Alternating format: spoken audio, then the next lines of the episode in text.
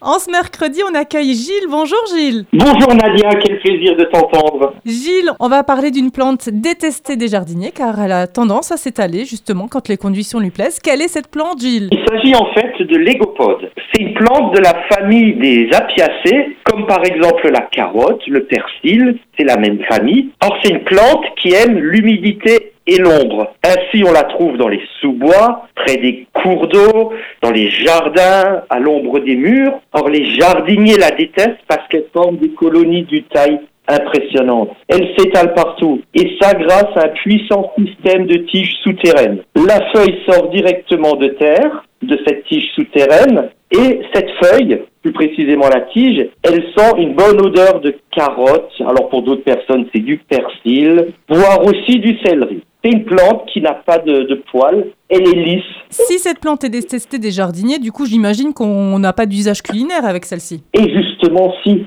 Ah Et c'est une très bonne plante comestible. Donc si on veut lutter contre les gopodes, il faut en faire une alliée de la cuisine. Alors comment qu'on la cuisine? Alors en fait, c'est les jeunes feuilles. Elles peuvent se cuisiner comme, euh, comme des épinards. Ça se cuisine en soupe, en gratin. On peut ciseler tout ça pour accompagner une sauce béchamel. Et c'est une plante très intéressante parce que les feuilles ont un arôme de céleri, de céleri carotte et une saveur sucrée. Donc à défaut de l'éradiquer dans le jardin, il faut en faire une alliée. Est-ce qu'elle a également un usage médicinal Gilles? Oui, les feuilles sont riches en provitamine A et en vitamine C. Et même autrefois, on l'appelait l'herbe au goutteux, car elle a des propriétés diurétiques et elle permettait ainsi d'éliminer les excès d'acide dans l'organisme responsable de la goutte. Comme toutes les plantes, Gilles, il faut prendre ses précautions. Il faut bien identifier toujours les plantes qu'on qu'on cuisine. Bien évidemment, et on le rappellera jamais assez. Alors on a vu quand on a décrit la plante que c'est la famille des apiacées. Alors c'est une grande famille botanique